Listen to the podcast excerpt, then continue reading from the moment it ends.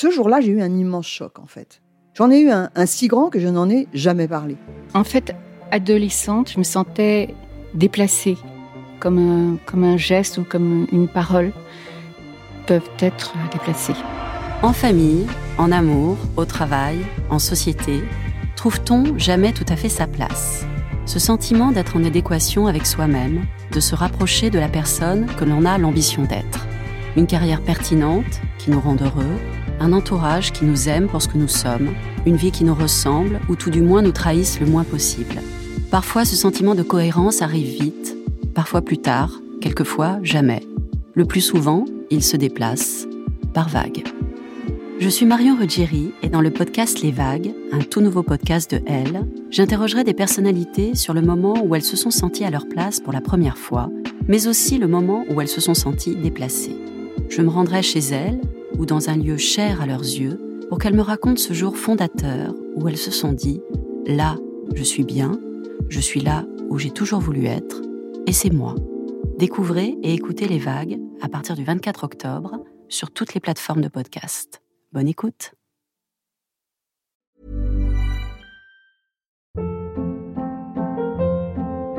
Hold up. What was that? Boring. No flavor. That was as bad as those leftovers you ate all week. Kiki Palmer here, and it's time to say hello to something fresh and guilt-free. Hello Fresh. Jazz up dinner with pecan-crusted chicken or garlic butter shrimp scampi. Now that's music to my mouth. Hello Fresh. Let's get this dinner party started. Discover all the delicious possibilities at hellofresh.com.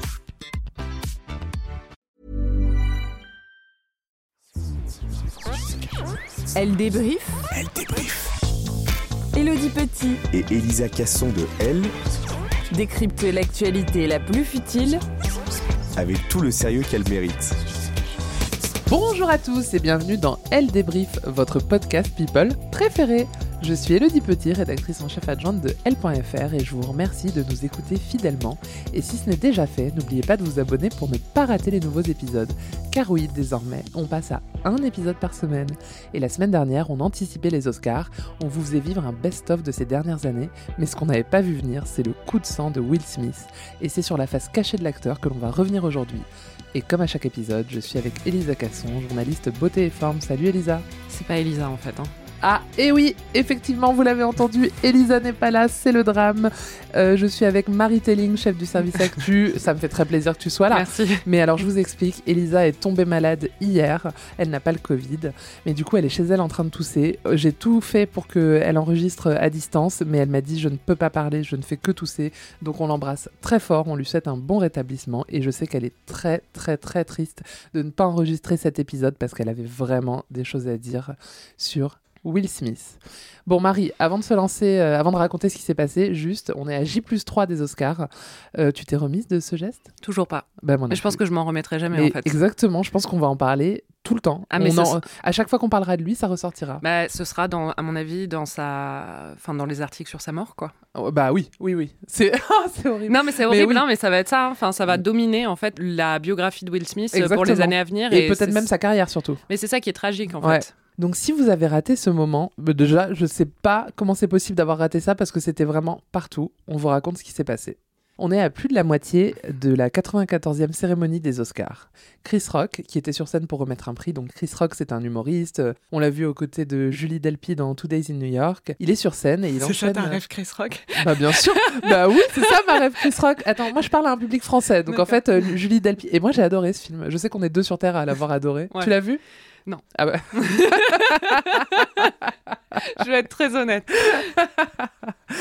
Donc il enchaîne les blagues envers les invités et il dit à Jada Pinkett, donc l'épouse de Will Smith qui est euh, dans le, dans le public, euh, qu'il a hâte de la voir dans À Armes Égales 2. Donc À Armes Égales, c'est euh, un film des années 90 Avec Demi Moore. avec Demi, Demi Moore et il y a une scène cultissime où elle se rase la tête et en fait elle s'est vraiment rasé la tête pour le tournage et sur l'affiche du film elle a son crâne rasé et au début on voit Will Smith rire et puis euh, Jada Pinkett elle roule des yeux on sent qu'elle est un peu saoulée par cette blague. On expliquera après pourquoi.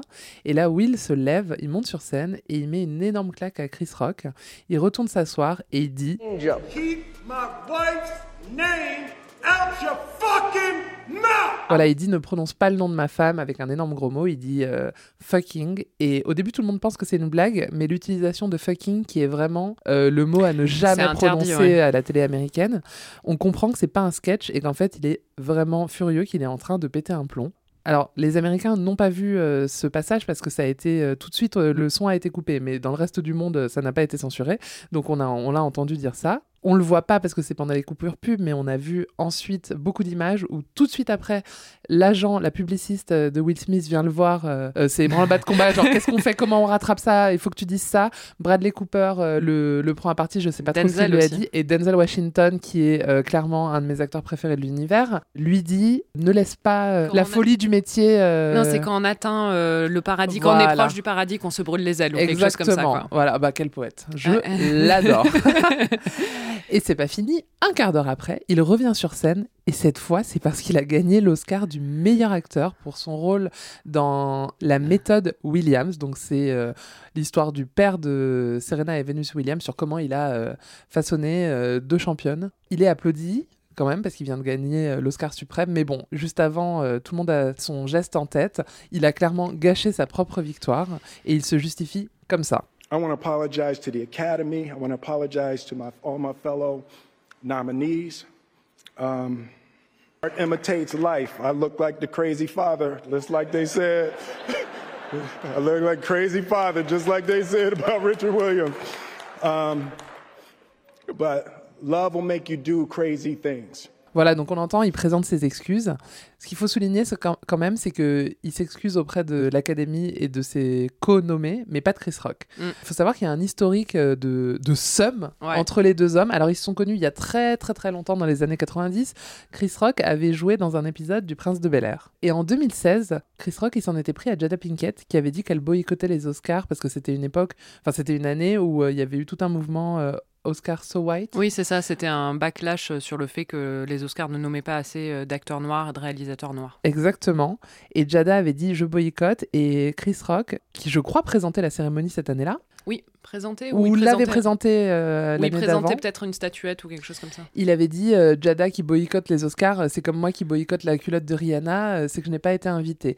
Et ça, c'est resté en travers de la gorge de Will Smith, on peut le comprendre. Surtout que deux ans après, euh, Chris Rock, il s'était encore moqué de Will Smith, cette fois-ci pour sa performance dans Wild Wild West. Ça, on peut et- comprendre ceci dit. Oh, oui, c'est son pire film.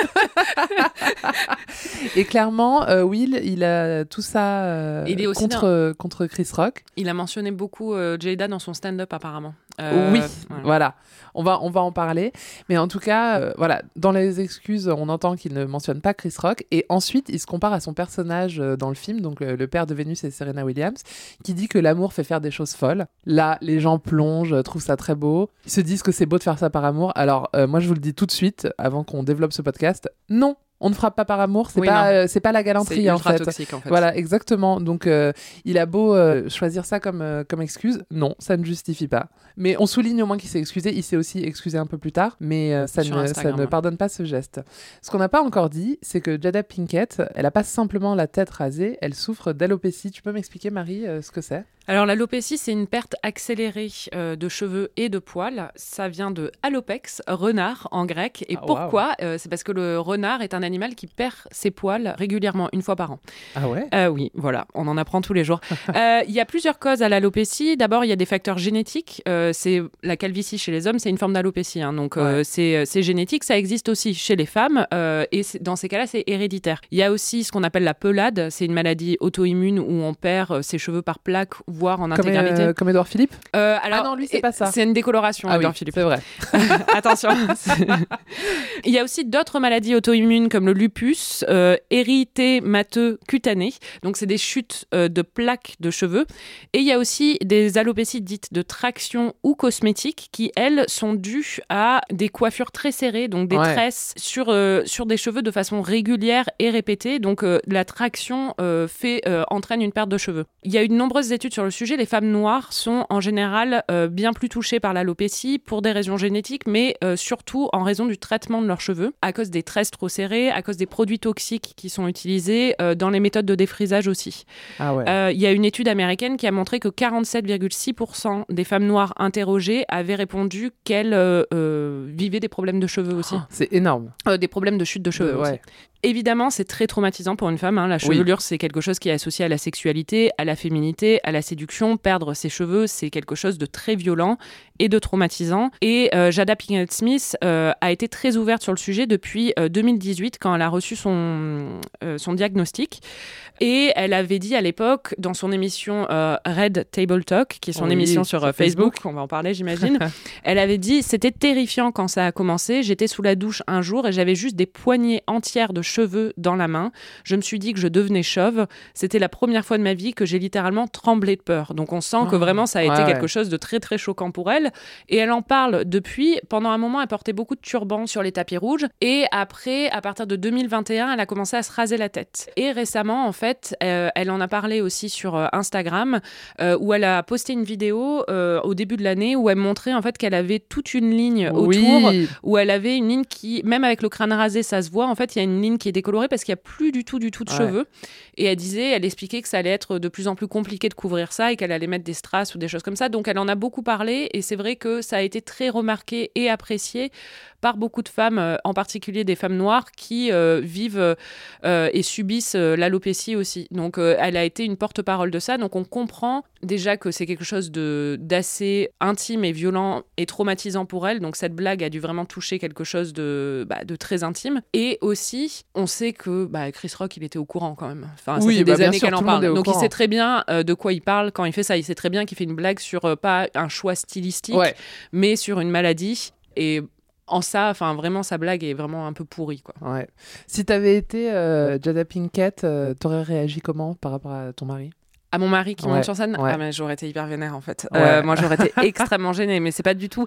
Enfin moi le délire chevaleresque des hommes qui vont euh, sauver, euh, je ne n'y souscris pas du tout.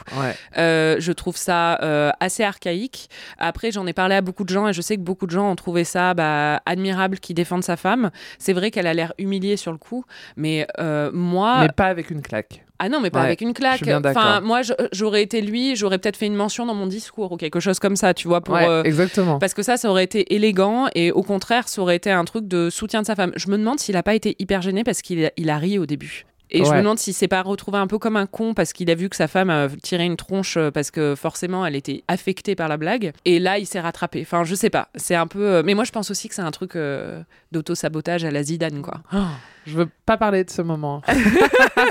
non, mais il atteint le sommet de sa carrière. Ouais. Et 15 minutes avant, Ah ouais, littéralement, il fait le pire ouais. truc. Enfin, c'est, ça va, euh, ouais, ça va rester dans les annales comme l'un des pires moments de- des Oscars, quoi. C'est clair. Toi, t'aurais vécu ça comment si t'avais été sa meuf? Mais je, je l'aurais défoncé. Enfin, franchement, verbalement, j'entends.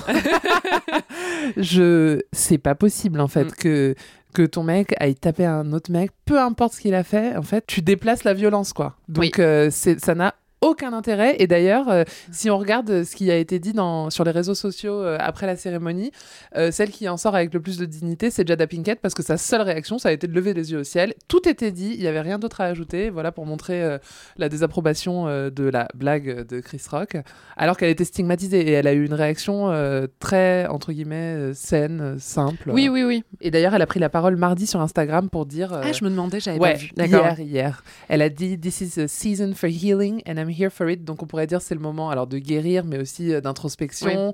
euh, et je vais le faire. Donc on sent qu'elle a été affectée, mais elle le prend euh, comme le. C'est son grand truc, elle est vachement dans le self-help, Voilà, on avance le développement personnel. voilà. Will Smith aussi a pris la parole, alors lui, dès le lendemain, où il a déclaré que la violence était un poison, qu'elle détruisait, que son comportement était inacceptable et inexcusable. Et il a enfin présenté ses excuses à Chris Rock. Un petit message ré- Euh, rédigé dans la nuit par son agent, à mon avis.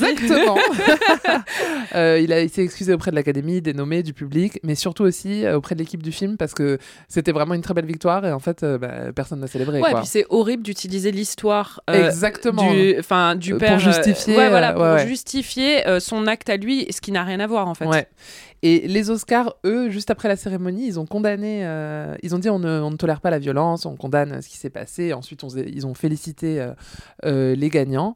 Il y a beaucoup de gens quand même qui ont défendu son geste, comme tu l'as dit. Tout le monde dit c'est très noble, il a défendu sa femme. Tiffany Haddish Euh, euh, était à fond. Elle a, Ah dit, là là. elle a dit à Jada qu'elle devrait le récompenser. Je vais pas détailler la façon Non, dont elle lui a dit de le récompenser, mais, mais euh, enfin, apparemment, elle, elle a trouvé ça admirable, quoi. Eh ben dis donc. En tout cas, moi je ne tolère pas. mais Moi, vraiment... Je pense que quand il y a pas mal de, enfin, de filles que je connais qui, par exemple, ont été victimes de harcèlement, de choses comme ça, qui ont trouvé ça admirable d'une certaine manière parce que tu sens qu'elle est humiliée et en même temps, il la défend et du coup, je pense qu'il y a un truc un peu primaire Oui. euh, dans la- le fait de se sentir protégé en fait. Et euh, quand tu l'as pas été par le passé ou quand tu as été la cible de moqueries ou de choses comme ça, que quelqu'un prenne ta défense aussi publiquement, je pense que ça parle à certaines euh, d'une manière euh, bah, assez, oui, instinctive quoi. Mais après, Ouais, mais ça après- reste de la violence quoi. Enfin, Exactement, voilà. Est-ce qu'il aurait fa- pas valu mieux que, en, en backstage après la cérémonie, euh, il aille lui parler euh, et lui dire. Non, mais euh, qu'il défonce en ouais. backstage. Non, mais ça.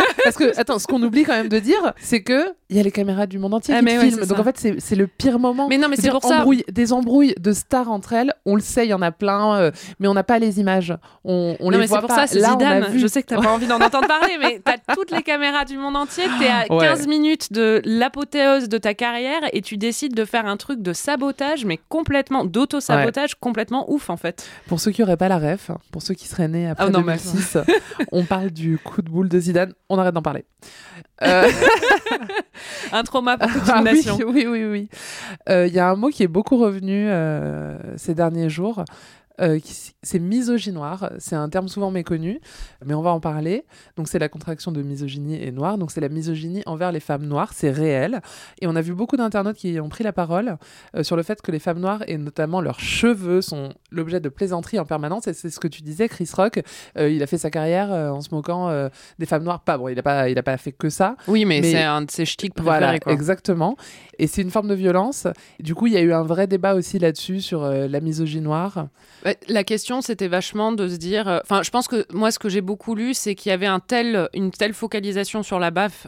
Ouais. Enfin, ça se comprend, hein, parce que c'était vraiment, euh, c'est du jamais vu, qu'on oublie toute la violence des propos de Chris Rock, des propos répétés contre euh, Jada euh, à travers les années. Et euh, je pense qu'il y a beaucoup de, personnes qui ont voulu souligner qu'il y avait aussi une violence à ce niveau-là, niveau-là et qu'il fallait pas la négliger euh, dans la conversation, quoi. Ouais, exactement. Et je pense que du coup, peut-être que ça, ça va en sortir euh, de ce scandale. C'est que on va plus considérer la misogynie noire et, et j'ose espérer que ça va s'améliorer. En tout cas.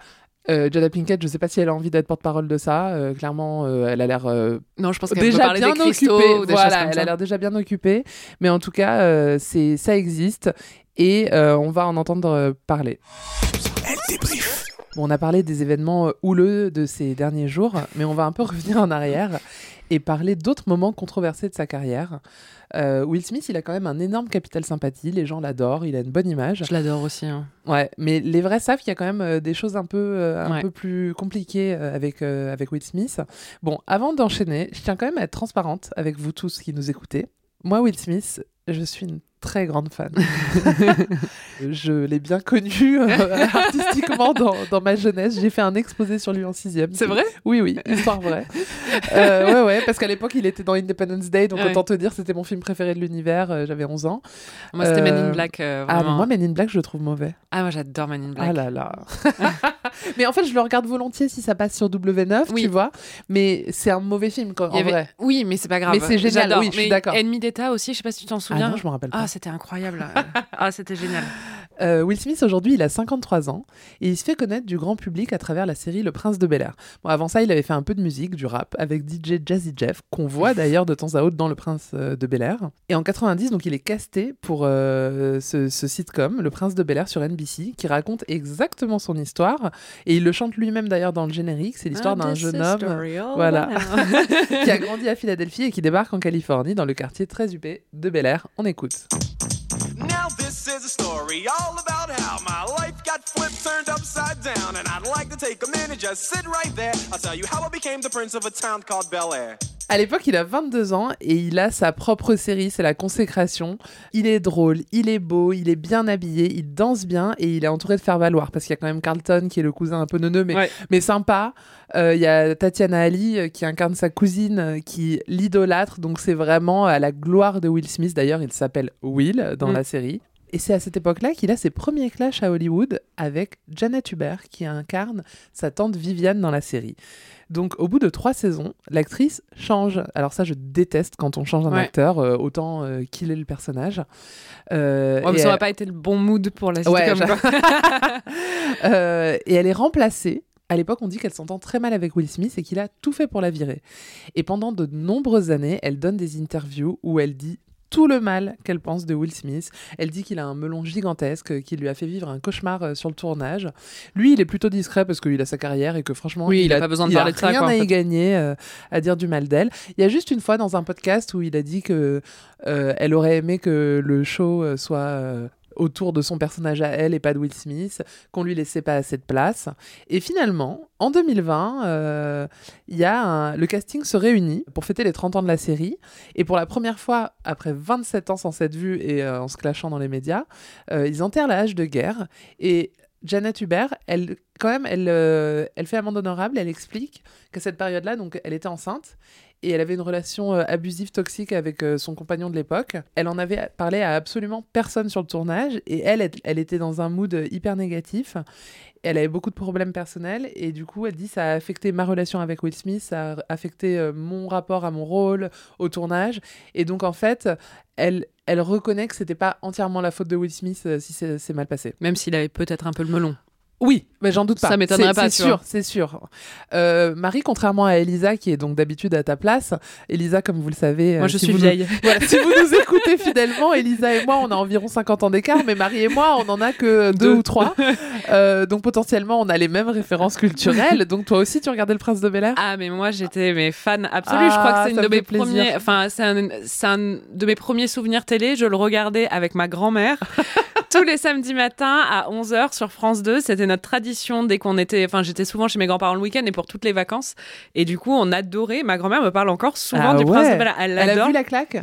Euh, non, je pense pas. Il faut Faut- que je l'appelle pour lui demander parce que Ouais. ça fait deux jours. Mais euh, mais elle euh, elle adore Will Smith euh, à cause du Prince de Bel Air et moi aussi. Enfin, vraiment cette série me remplit de joie quoi. Ouais, ouais, J'adore ouais, et j'ai tellement de rêves de la série et tout ça. Donc euh, oui, pour moi c'était euh, c'est une de mes séries cultes des années 90 Ouais. quoi. Moi aussi. Allez, on va s'intéresser à la vie privée de Will Smith parce qu'elle fait aussi beaucoup réagir. Elle. On oublie souvent qu'avant d'avoir rencontré euh, Jada Pinkett, Will Smith, il a été marié euh, en 92. Il a 24 ans et il épouse Sherry Zampino. Et la même année, ils ont un fils qui s'appelle Trey. Et ce fils, on le voit moins que ses deux petits enfants, enfin ses deux plus jeunes enfants, mais vous le connaissez tous parce que c'est le petit garçon pour lequel il a chanté ça.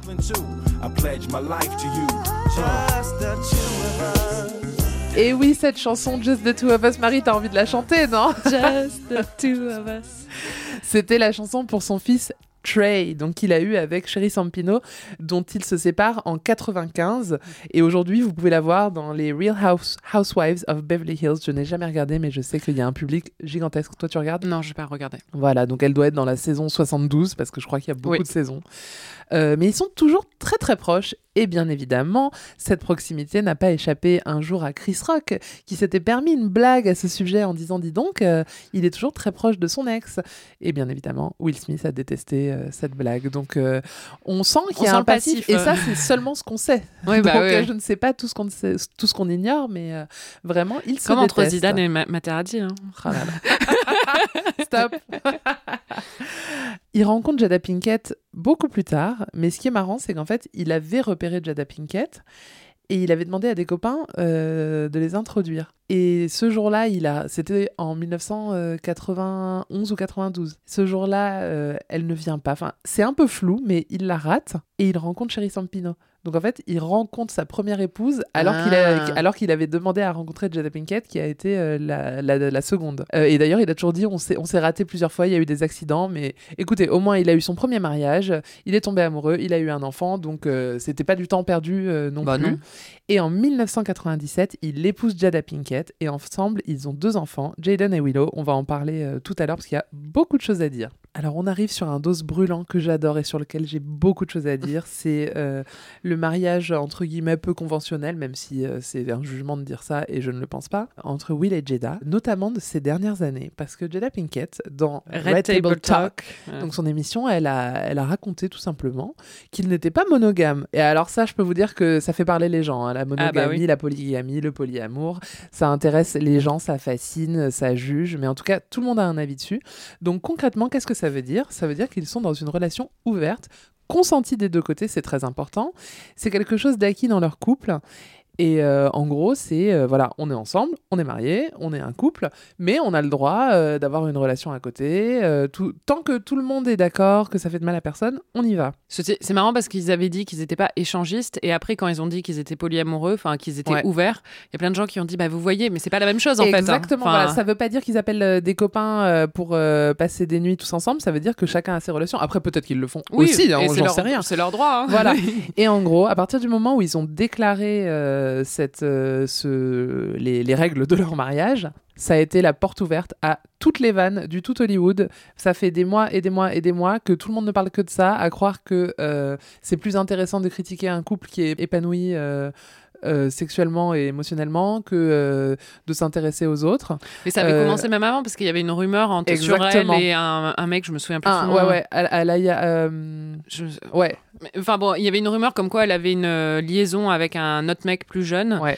et euh, elle était même elle était même apparue sur le tapis rouge avec lui et donc euh, on se demandait si elle allait quitter Will Smith pour lui et en fait il se trouve que bah oui elle couche avec lui très clairement Euh, Et je mais- crois même qu'ils avaient une relation Oui, oui. un peu amoureuse. quoi. amoureuse voilà mais que ça ne remet pas en question euh, sa relation avec Will Smith mais du coup c'était Ouais. ça faisait il y a eu des années il y a eu même beaucoup de rumeurs sur leur orientation sexuelle aussi Ouais. où euh, ouais. il y avait eu des sous-entendus et d'ailleurs ils en ont parlé eux-mêmes mais il y avait eu des beaucoup de rumeurs sur le fait que elle elle était lesbienne que lui était gay et qu'en fait ils étaient un peu un arrangement. la quoi. barbe de l'un de l'autre enfin et, euh, et au final ils en ont parlé c'est pas du tout ça c'est que enfin je pense que justement c'est un couple pas conventionnel mais en même temps qui fonctionne et Ouais. du coup les gens arrivent pas à comprendre quoi et donc il y a plein de rumeurs qui parlent là-dessus C'est ça, moi je trouve ça assez dégueulasse parce qu'ils ont le droit de vivre leur amour, leur sexualité, leur mariage comme ils l'entendent. Euh, ils ont un bon équilibre. Je les encourage. Franchement, je les encourage. À... non, mais je les entou- En fait, je comprends pas qu'on puisse leur reprocher. Tata Elodie est là pour les soutenir Je comprends pas qu'on puisse leur reprocher de leur manière de vivre parce que euh, je préfère des personnes qui s'assument dans l'infidélité et qui sont très heureux que des couples qui se forcent et à surtout rester c'est pas de ensemble. l'infidélité en fait c'est Bah, voilà, dans leur manière de Oui, concevoir voilà, euh, la vie à deux ou à cinq ou à trois, enfin j'en sais rien, Euh, plutôt que les gens qui se sentent obligés de rester en couple, qui sont malheureux et qui potentiellement finiront par se tromper et ça se fera dans la douleur. oui exactement Donc là, au moins, c'est open. Alors, je sais qu'il y a beaucoup de gens qui sont pas d'accord. Toi, t'es d'accord avec cette conception? C'est pas forcément la mienne personnellement, mais oui. C'est-à-dire que je pense que chacun a le droit de vivre. Pour moi, tant que c'est entre adultes consentants Ouais, exactement. euh, et qu'il n'y a pas d'arnaque et qu'il n'y a pas de tromperie émotionnelle ou physique. euh, mais enfin, je veux dire dans le sens où on ment pas à la personne et Ouais. on est honnête. Pour moi, c'est euh, fair game. Il n'y a pas de problème, Ouais. quoi. Enfin, euh, Euh, à l'automne 2021, dans le GQ américain, Will Smith, d'ailleurs, il, il expliquait un peu les, les origines de, ce, de cette union.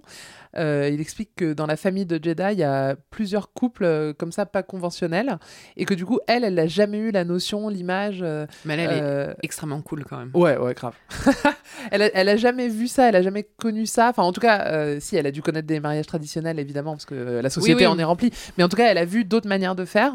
Et elle s'est toujours dit, bah, euh, ok, pourquoi pas. Et il dit, euh, on s'accorde la confiance, de la liberté en croyant que chacun doit faire à sa manière. Pour nous, le mariage ne doit pas être une prison. Donc ça, ça fait réagir le mot prison, parce que évidemment, tous les gens qui sont dans un, dans un couple traditionnel euh, vont te dire, mais on n'est pas en prison. euh, ce que Ils se voilent la face. Ils sont en plein déni, du coup, ils sont sur la défensive. Non, je plaisante. Mais je trouve ça vachement bien que, que on nous montre un couple euh, qui dure, parce que depuis, ça fait 25 Oui. ans de mariage, quoi, et euh, qui fait les choses différemment. Et qui s'aiment tellement qu'ils sont prêts à baffer quelqu'un sur une scène internationale. Ah, On ne cautionne pas. Parle-nous de Willow et Jaden, parce que je crois qu'il y a vraiment beaucoup de choses à dire, donc les deux enfants du couple. Willow et Jaden, ils sont dans l'actualité quand même euh, people depuis euh, pratiquement leur naissance. hein. Ils ont tous les deux joué euh, soit des rôles dans des films quand ils étaient très très jeunes. I Am Legend, il y avait Jaden qui jouait dedans avec son père. Willow... Non, c'est pas I Am Legend, c'est à la recherche du bonheur. Ah. I Am Legend, il est tout seul. Ah, c'est à la recherche Ouais. du bonheur, oui. Euh, oui. J'adore ce film, I Am Legend. Et il y avait aussi... euh, et Willow avait euh, I whip my hair back, and forth, I whip my hair. Elle avait 9 ans. Voilà, donc euh, très jeunes, ils ont été sur le devant de la scène. Jaden avait un compte Twitter complètement fou. Je crois même qu'il a toujours, mais il tweetait des trucs absurdes. J'avais fait un article à l'époque à BuzzFeed où j'envoyais ses quotes à des mecs sur Tinder pour les faire réagir. Et, ils ne ça comp- prenait t'as- t'as Ouais, eu il y en avait quelques-uns qui étaient gays mais qui faisaient des. Non, j'ai pas fait de rencontres, mais, mais ils étaient tous, tous un peu genre, euh, qu'est-ce qui se passe, quoi? Parce qu'ils parlent de l'espace, euh, tout est en capital, avec. euh, Enfin, c'était complètement absurde. Aujourd'hui, ils sont tous les deux plus ou moins mannequins, en plus d'être artistes. Ils sont magnifiques tous les deux. Ouais. Euh, ils jouent avec les codes du genre. Ils sont dans la galaxie, évidemment, de leurs parents, euh, Will Smith et Jada Pinkett Smith. Ce qui est intéressant, ceci dit, c'est qu'au niveau de leur éducation, pourquoi ils sont comme ça? C'est aussi parce qu'ils ont une éducation très, très libre. Oui. Alors, leurs parents sont euh, extrêmement présents et euh, on sent qu'il y a, énormément d'affection et énormément euh, euh, qui s'entendent très bien tous dans la famille, quoi. Will Smith est très présent, mais ce qui est intéressant, c'est que on les a un peu laissé faire ce qu'ils voulaient. Et ils ont été homeschooled, donc ils ont fait l'école à la maison. Donc, euh, va savoir comment, quoi, et qui leur donnait des cours. Et ensuite, à un moment, il y a Will Smith et Jada qui ont décidé d'ouvrir une école. Sauf que cette école, elle a duré de 2003, de 2008 à 2013. Euh, et cette école, en fait, c'était une école de scientologie. Euh, Ouh, n'en dis pas trop, je vais en reparler après. ah, mais c'est quand même. Mais ouais, ouais, vas-y. En gros, euh, on va parler après des liens entre Will Smith et Jada euh, et la scientologie. Mais cette école, en fait, elle a été créée à la base dans une de leurs maisons, parce qu'ils en ont plusieurs. Et ils avaient réuni 20-30 élèves euh, et ils leur donnaient des cours, euh, mais selon une méthode qui est une méthode de scientologie. Mais l'école n'a jamais été présentée comme une école de scientologie. Ils ont Ouais. toujours dit que ça n'était pas le cas. Mais il y avait des posters de Ron L. Hubbard, le créateur de la scientologie, partout. Et le premier truc que les élèves devaient apprendre, c'était la mini-biographie du mec. Euh, et Jada, donc, euh, Jaden et Willow, d'ailleurs, parlons un peu de Jaden, c'est Jada ouais. euh, version masculin, et Willow, c'est Will version féminin. Donc, Ouais. enfin. Un peu mégalo. Ouais, voilà, le boulard, quoi. Donc, les, les petits étaient dans cette école. et en fait, il y a des méthodes d'apprentissage.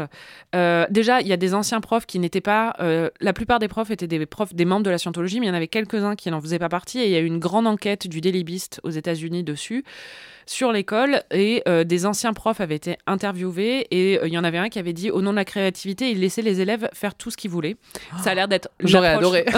C'est clair.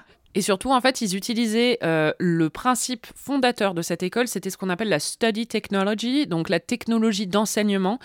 C'est une méthode inventée encore par Ron Hubbard, donc le fondateur de la, de la scientologie.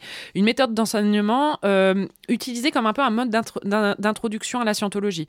Donc, il y a plusieurs euh, éléments dans cette méthode, c'est-à-dire que d'abord, les, élèves doivent être en contact physique pratiquement avec les choses qu'ils apprennent pour bien les, les intégrer. Il y a une notion aussi que pour passer à l'étape suivante, il faut vraiment assimiler l'étape d'en dessous. Donc ça, ça paraît logique. hein.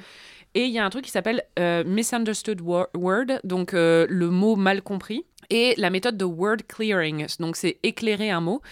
Alors en gros, c'est que dès que tu lis un truc et que tu comprends pas le mot, il faut avoir la définition et le comprendre. Dit comme ça, ça a l'air pas mal. Sauf qu'en fait, la méthode dans les faits, c'est que dès qu'un enfant baille, on sous-entend, on comprend en fait ce que dit la méthode, c'est qu'il n'a pas compris le mot. et donc, à chaque, pour chaque mot qu'il ne comprenait pas, il devait aller dans le dictionnaire pour apprendre toutes les définitions du mot par cœur et Oh là ensuite là. tous les synonymes et apprendre chaque synonyme. Donc en fait, il n'avançait pas du tout dans les études. Les profs qui ont vu ça ont dit non mais c'était complètement délirant en fait parce que tu avais 65 élèves et ils ne pouvaient rien apprendre. Mais en même temps, ça explique un peu les tweets de Jaden quoi parce qu'il utilise des mots complètement absurdes mais tu sens qu'il a été à cette école. Et il y avait même un ancien prof qui a dit il y avait des profs, je ne comprenais pas un mot de ce qu'ils disaient. Ils utilisaient des termes très étranges. Donc cette Ah. école a quand même duré cinq ans euh, jusqu'à ce qu'elle ferme. Et euh, Jaden et Willow, c'est la seule école où ils sont jamais allés. Eh ben, on n'a on pas parlé d'un truc sur Will Smith alors que c'est quand même assez important, c'est qu'il a une très belle carrière musicale. Il fait quand même partie des... C'est une des rares personnes sur Terre à avoir conquis la télévision, le cinéma, mais aussi la musique. On connaît tous... euh, bon, on a parlé de Miami, de hein. Miami, Getting Jiggy With It, évidemment Men in Black, grande chanson. Exactement. Euh, et Jaden aussi, euh, il se lance dans la musique, donc côté carrière, euh, les enfants ils suivent vraiment Oui, euh, les euh, tra- totalement. c'est c'est pas des carrières euh, qui se sont construites seules, c'est vraiment euh, ils font euh, comme papa. Et donc tu l'as dit, il y a quelque chose qui est rarement mentionné euh, quand on parle de Will Smith, c'est la scientologie. Will Smith, c'est un scientologue qui ne dit pas son nom. Marie, si je te dis acteur et scientologie, tu penses à qui? Bah, en premier, Tom Cruise, évidemment. Eh ben évidemment, on pense tout de suite à Tom Cruise ou à John Travolta, mais rarement à Will Smith, tout simplement parce qu'il ne l'a jamais dit publiquement et officiellement. Alors que les autres en général euh, ne s'en cachent pas. Au contraire, Ouais. ils aimeraient répandre la bonne Tom parole. Cruise, c'est vraiment euh, son fond de commerce. Pour rappel, en France, la scientologie est considérée comme une secte, mais pas aux États-Unis. Aux États-Unis, le problème, c'est qu'ils ouais, voilà. voilà. ils considèrent très, très. À, à moins qu'il y ait un suicide collectif, euh, ils considèrent pas le truc comme une secte. Donc, euh, enfin, ils ont des petits problèmes avec ça quand même. Leur liberté religieuse va très, très, très loin. Oui. Et donc Will Smith n'en parle jamais. Euh, pourtant, il y a quand même des indices qui ne trompent pas. Par exemple, en 2008, euh, sur la déclaration d'impôt du couple euh, Oui, Smith, on voit un chèque de 50 000 dollars à la scientologie. Donc bon, ou alors ils sont vraiment sympas, mais a priori, euh, ça prouve qu'ils en font partie. En 2017, il y a l'actrice Léa Remini qui donc euh, s'est enfuie de la scientologie euh, avec fracas. Elle a balancé leur nom comme membre proéminent de, de l'église, de la secte. Et en plus de ça, ils ont financé, comme tu l'as dit, la création d'une école dont les professeurs étaient tous scientologues ou presque. Donc c'était clairement du prosélytisme. Ça ne fait de doute pour personne. Will et Jeda sont scientologues. Mais vraiment, moi je me demande pourquoi ils n'en parlent pas? Est-ce qu'ils craignent pour leur carrière? Parce que, enfin.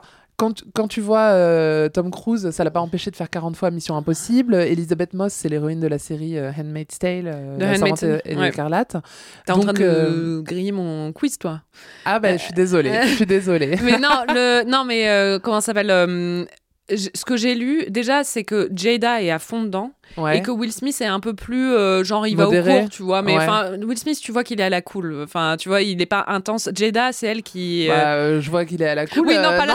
Enfin, il- on comprend que c'est un mec euh, qui peut perdre son sang-froid. Oui, totalement. Oui, bon, là, on l'a vu. Mais jusqu'à maintenant, on avait l'impression qu'il était à la cool. Mais en gros, les rumeurs qu'il y a eu autour d'eux et de la scientologie, c'est que Jeda est très, très investi et que lui euh, suit un peu le mouvement, quoi. Ouais. Euh, et surtout, euh, il y avait eu un article donc, dans l'enquête du Daily Beast sur l'école. Ce qu'il disait aussi, c'est que son agent lui avait dit ne ruine pas tes opportunités. Par exemple, c'était au moment de la sortie de Hancock, en même temps, Ouais, ce film. grand film. voilà. Et en fait, le mec avait hyper peur euh, que euh, le fait que ça sorte, que Will Smith soit euh, scientologue, puisse lui mettre des bâtons dans les roues à ce niveau-là, quoi. Parce que Tom Cruise, on le sait depuis le tout début. Oui. Et sa carrière s'est bâtie en parallèle de ça. Et il est Et quand surtout, même il est du. Oui, mais il est, protégé. il est producteur de ses propres films aussi. Exactement. Tandis que Will Smith, ce serait un peu un changement de. Je pense que beaucoup de gens ne le savent pas, il n'est pas associé à ça. Ouais. Et du coup, ce serait un changement de paradigme un peu en, en Oui, pensant oui, à lui, tu vois. Et du coup, Et je pense mais que là, ça, ça, serait. va, ça va sortir forcément, parce que là, les gens vont aller creuser. euh, Oui, mais de toute Euh, façon, ça se sait depuis des années en oui. vrai, si tu cherches vraiment. ouais. Et les Mais gens qui vois- écoutent ce podcast maintenant le sauront. Ouais. tu vois, par exemple, John Travolta, bon, euh, il a pas fait des milliards de films ces dernières années, mais il a quand même. euh, c'est un acteur assez respecté. Oui. Donc, euh, Oui, c'est vrai. c'est très bizarre. Mais pareil, John Travolta, il y est depuis euh, 1975. Ah oui, il a et fait en- l'ouverture. hein. Voilà, et en, et en vrai, il en parle, mais même, il y a quand même eu des scandales liés à ça ou des choses comme ça. Mais John Travolta, il a tellement de trucs, enfin, tout le monde parle de ses cheveux et parle pas forcément, tu vois, Ouais. de la scientologie. Alors attends, on fait une parenthèse parce que moi, tu sais, j'adore parler euh, des cheveux des hommes. En plus, bon, c'est bah, l'alopécie certainement aussi. Oui, bah oui. Voilà, c'est clairement le thème du jour. Euh, il y a quelques années, j'ai interviewé John Travolta au Festival de Cannes, au Gala de l'âme phare. Tout le monde disait regarde euh, sa ligne de cheveux. Et en fait, moi, je regardais pas sa ligne de cheveux, je regardais sa ligne de barbe parce qu'il avait. Ah, c'est dur à expliquer euh, en podcast. Comme un rond. Euh, grand comme si vous, si vous, presse, si vous pressez votre, euh, votre index et votre pouce, euh, comme euh, le jeu qu'on fait avec les, quand on est petit pour se taper entre frères et sœurs. Ça, ça- c'est clair Oui. Ben, Imaginez ça et vous le mettez sur votre menton et il avait un rond comme ça, une petite barbe, c'était un tout petit rond, comme une pièce de 2 euros, greffé, ça faisait peut-être euh, un millimètre d'épaisseur et c'était très étrange et je me- et j'arrêtais pas de me dire mais il s'est fait greffer de la barbe. Bon voilà, c'était à chaque fois que je pense à John Travolta, j'ai cette image de- du rond euh, de barbe. Allez, euh, C'est Marie, peut-être un on code passe- entre scientologues. Allez, on passe à autre chose. Dans la plus pure tradition de Elle débrief, Marie, je crois que tu nous as préparé un quiz. Elle débrief. Elle débrief. Oui, c'est un quiz sur la scientologie, parce qu'il y Ah. a plein de choses à savoir sur la scientologie et les célébrités à Hollywood. J'ai hâte. Alors déjà, je vais commencer avec, euh, tu sais que Tom Cruise est dans la scientologie, Oh, évidemment, mais est-ce que tu sais quel est le nom de l'actrice qui a été sa première épouse et qui est celle qui l'a introduit dans la scientologie? Euh, non, euh, non, aucune idée. Je t'avais dit que ça serait Oh dur. hein Elles veulent me piéger, Elisa. t'entends Elisa revient. C'est Mimi Rogers. Mimi Je Rogers, qui était une grosse star dans les années 80, qui a épousé l'acteur qui était de 6 ans son cadet en 1987, et ils ont divorcé en 90. Et selon plusieurs documentaires sur le sujet, à l'époque, Mimi Rogers, qui a été élevée par un homme qui était un proche de Ron Hubbard, euh, a euh, été déjà haut placé dans la scientologie, Ouais. et en fait, elle a un peu targeté Tom Cruise, qui lui est tombé Qui amoureux lui d'elle. ensuite target d'autres femmes. Voilà, Ouais. mais elle, elle a un peu targeté euh, Tom Cruise comme un truc de recrutement parce que c'était une star montante Ouais. et que Hollywood s'est un peu vu par la scientologie comme un moyen de répandre euh, l'idéologie de la scientologie auprès des, des foules. Quoi. Il avait déjà fait Top Gun, c'était en 86, donc il était vraiment en train de... Ouais, c'était la star à suivre. quoi. Et après, dans l'autre sens, euh, lui, il est allé targeter euh, Plein Katie d'autres Holmes. femmes. Katie Holmes. Alors, oui, même Nicole Kidman. Nicole euh, Kidman, euh, oui, ça, on peut en parler des heures aussi, euh, du fait qu'elle voit plus ses enfants qu'elle a adoptés avec lui. Oui. Euh, mais ensuite, il a targeté euh, Katie Holmes, qui a littéralement fui euh, du jour au lendemain euh, dans la nuit en s'achetant un portable Ouais. à un prépayé pour pas être tracé. Mais c'est vrai. Moi, j'ai toujours envie aussi d'entendre Penelope Cruz sur ce Oh, sujet ouais. parce que je pense qu'elle a eu aussi. Alors, à chaque fois que tu sors avec Tom Cruise, en fait. Jamais. J'étais oh, il y a très longtemps, il y avait le film Nine. Est-ce que tu te Oui, rappelles bah, de bien ce film sûr, qui est avec Daniel Day-Lewis. Voilà, Ouais. où ils ont mis un casting incroyable. Du coup, tout l'argent est passé dans le casting et pas dans le scénario. Où il y a Fergie, il y a Marion Cotillard, euh, il y a Judy Dench. Fergie Il y a Il y a Daniel Oui. Day-Lewis et il y a Fergie. Fergie des Black Eyed Peas, hein, pour ceux qui n'auraient pas compris. Oui, Et oui il y, a, y Nicole Kidman. Euh, oui. Et il y a Penelope Cruz. Et donc, euh, les actrices sont venues à Paris. Il y avait une conférence de presse, j'y étais. Et tout se passait très bien. Et à un moment, il y a une journaliste au premier rang qui lève la main et qui dit à Penelope Cruz Est-ce que vous avez profité du tournage euh, du film pour parler de Tom Cruise avec Nicole Kidman? C'était hyper gênant. Et en fait, il y avait une traductrice parce qu'on posait les questions en français et ensuite ils traduisaient en anglais pour les acteurs. Penelope Cruz, elle a même pas attendu la traduction. Elle a très bien compris euh, les mots-clés euh, Nicole Kidman, Kidman, et Tom Tom Cruise. Et elle a dit next question, comme ça, en faisant un énorme geste avec le bras. C'était hyper gênant. Donc vraiment, c'est, elle n'en parle jamais. Elle, a- elle aurait des choses à dire, je pense. Ouais. Bon, alors en parlant de Mimi Rogers, je suis désolée, là, Oh les non questions, ça va être dur. Elle a été la coloc, euh, elle a été coloc avec une star qui a joué dans la série Cheers, mais qui a aussi joué, euh, ensuite joué dans les dessous de Véronica, J'ai Puis, vu l'un ni l'autre. plus récemment dans Scream Queens. Et qui fait elle aussi partie de la scientologie. Et c'est une des plus grandes, enfin des, une des stars les plus connues euh, associées à la scientologie. Comment elle se prénomme? Je suis désolée. C'est. Attends. Scream Queen, j'ai vu. Mais Elle ressemble un peu à Brooke Shields. Tu vois, c'est le même genre de meuf. donne-moi la première lettre de son prénom. K. Katie. Bah, bah, tu peux toutes les faire. Kate. Kirsty. Kirsty. Ah, bah oui, Christy Ali, je suis Oui, voilà. Elle, est jouée, elle joue dans Scream Queens. Apparemment. Je sais pas, j'ai vu Je- ça sur sa page Pourtant, Wikipédia. j'ai regardé, j'ai aucun souvenir d'elle. C'est, ben, elle joue euh, avec euh, John Travolta dans toute la, dans la trilogie euh, Allô maman, ici bébé. Ah Oh là là Ah non, mais c'est culte. Ah oui, mais peut-être. Ah, mais attends je... je suis quand même pas la seule. T'as jamais vu? J'ai dû le voir, mais quand j'étais toute petite, je m'en souviens plus, quoi. Ah, ah ouais, moi, c'est vraiment euh, film de référence. Quoi. Le 1 et le 2, Allô maman, ici bébé, Allô maman, euh, c'est encore J'aurais dû moi. dire ça au lieu de. Ah bah oui. ouais. Et en fait, ils jouent ensemble. Ah oui, C'est bah son, oui. euh, ils sont en couple euh, dedans. Il doit y avoir des Oh. indices scientologie dedans. Mais oui. Euh, bon, t'en as parlé tout à l'heure, donc c'est facile, mais je veux développer un peu sur son, son cas. Mais cette actrice de sitcom et meilleure amie de Jello Oui. euh, a quitté la secte en 2013. Et ah, elle depuis- a quitté Ah oui, non, pardon. Et depuis très ouverte sur toutes ses dérives et ses abus. De qui s'agit-il? De Léa Remini. Oui, Léa Remini. Elle a commencé à poser des questions sur la Sea Organization, qui est l'entreprise qui dirige la scientologie autour du monde, et surtout sur le leader de cette entreprise, David Miscavige, parce qu'il faut savoir que David, euh, sa femme, elle a disparu. Oh depuis, non, je te jure, depuis 2007, on l'a pas vue. Personne l'a vue. Et en fait, Ah. déjà en 2006, sa dernière apparition publique, c'était en 2007, mais déjà en 2006, elle avait plus ou moins disparu. Et pendant le mariage de Tom Cruise et Katie Holmes, euh, Léa Remini a commencé à poser des questions à tout le monde, genre où est-ce qu'elle est, quoi. Ouais. Et donc, elle a commencé à s'en prendre plein la tronche par la scientologie, qui a commencé à lui mettre des enquêtes sur le dos, à l'exclure de certaines choses. Elle, elle a grandi en plus dans cette euh, religion, et enfin dans cette secte. hein. Et au bout de quelques années, euh, elle a, euh, en 2013, elle a décidé de quitter la secte. Et au même moment, elle a déposé un avis de disparition auprès de la police Oh, de Los Angeles C'est courageux, hein. pour la disparition de Shelly Miscavige.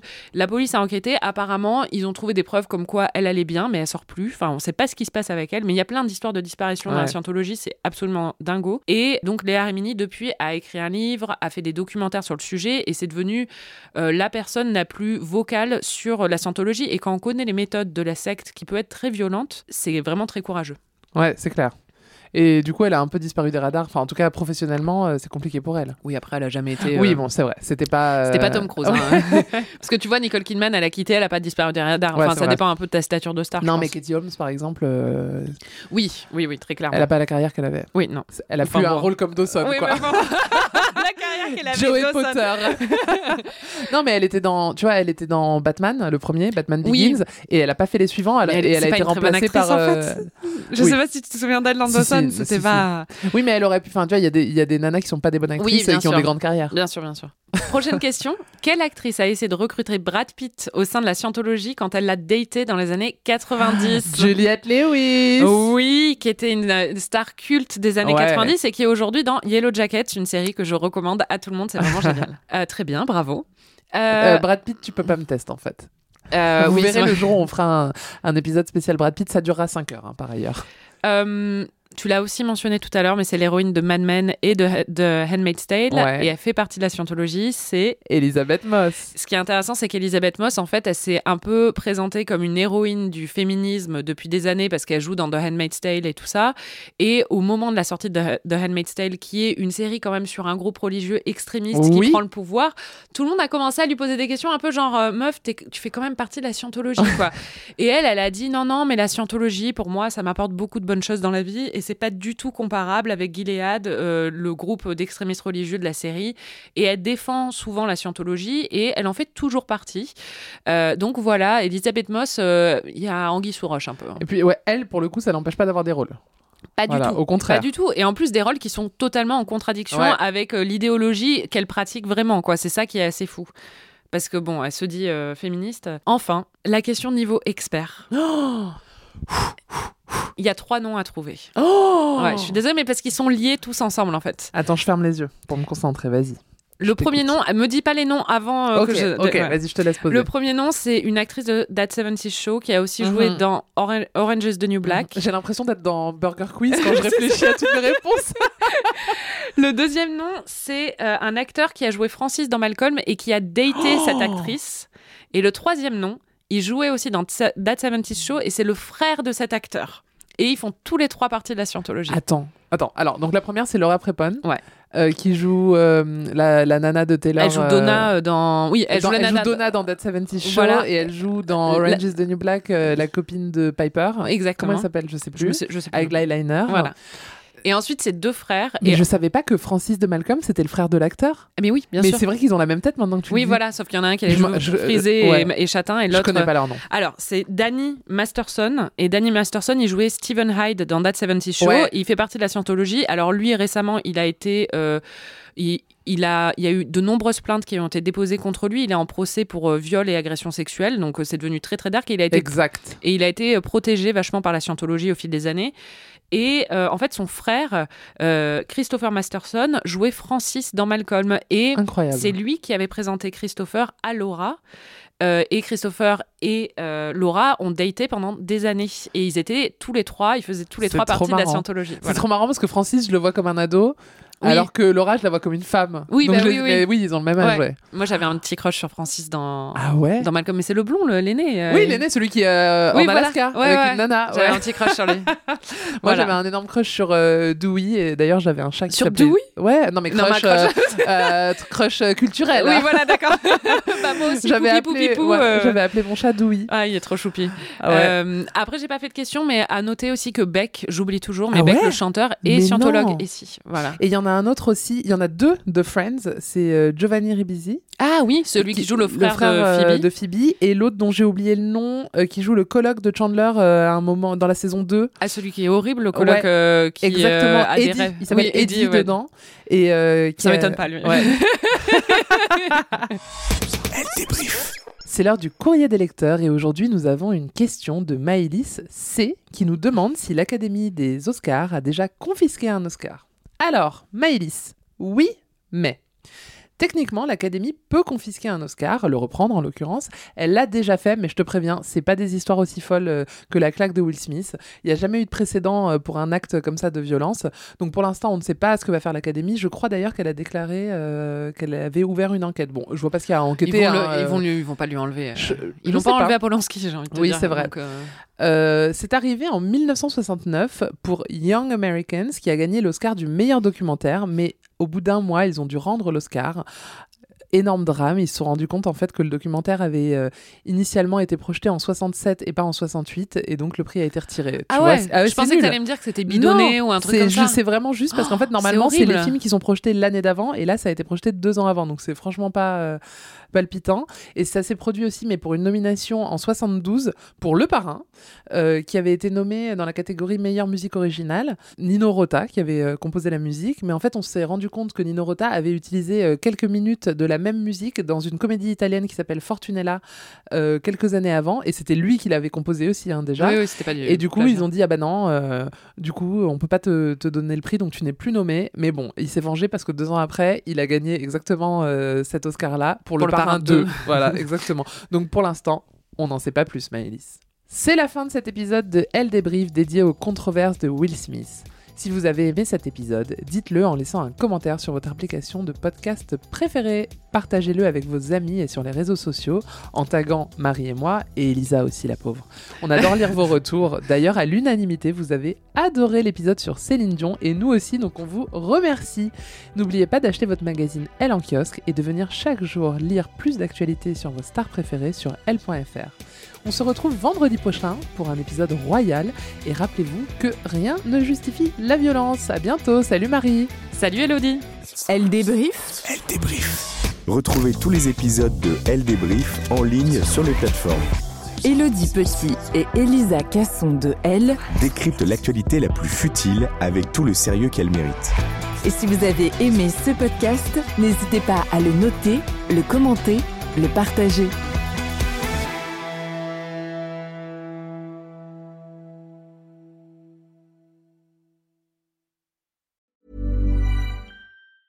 Planning for your next trip? Elevate your travel style with Quince. Quince has all the jet setting essentials you'll want for your next getaway, like European linen, premium luggage options, buttery soft Italian leather bags, and so much more. And it's all priced at 50 to 80% less than similar brands. Plus, Quince only works with factories that use safe and ethical manufacturing practices. Pack your bags with high-quality essentials you'll be wearing for vacations to come with Quince. Go to quince.com slash trip for free shipping and 365-day returns.